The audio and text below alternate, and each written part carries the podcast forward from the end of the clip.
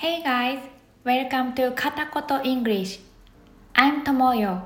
I have been living in the US for a year now. This podcast will be entirely in English.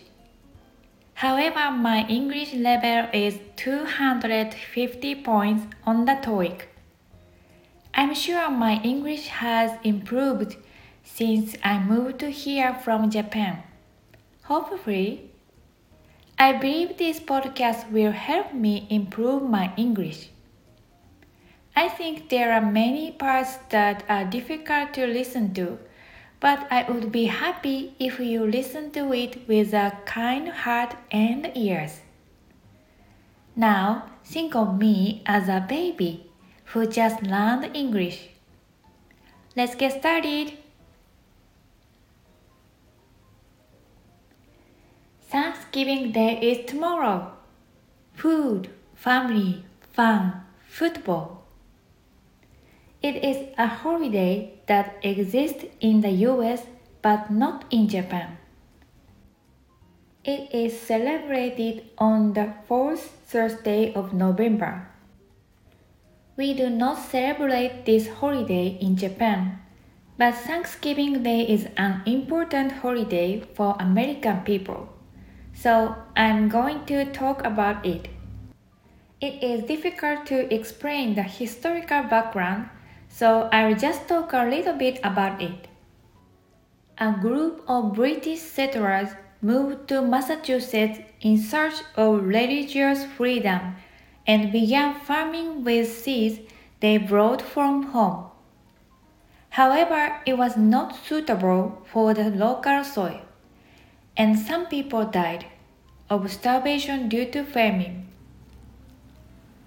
But thanks to the help of the Native Americans, they were able to escape from the crisis. And in 1621, they were invited to a banquet to celebrate the harvest.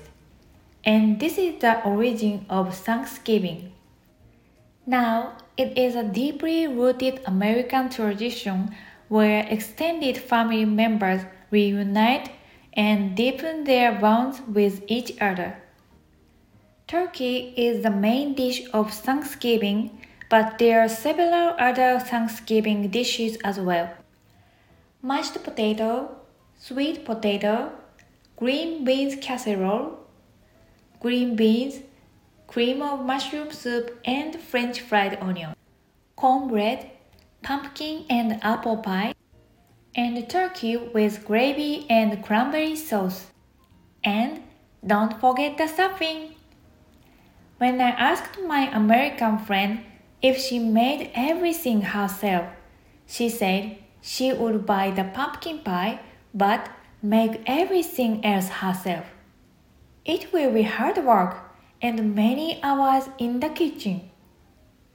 Also, that weekend is a four day holiday, so many people go on trips. We don't have any relatives in America, so we just spend time with our immediate. We might go out to eat somewhere, but our daughters don't like apple pie and pumpkin pie, so we probably won't buy them. After feasting on all of the food, many Americans sit down to watch football, Macy's Thanksgiving Day Parade.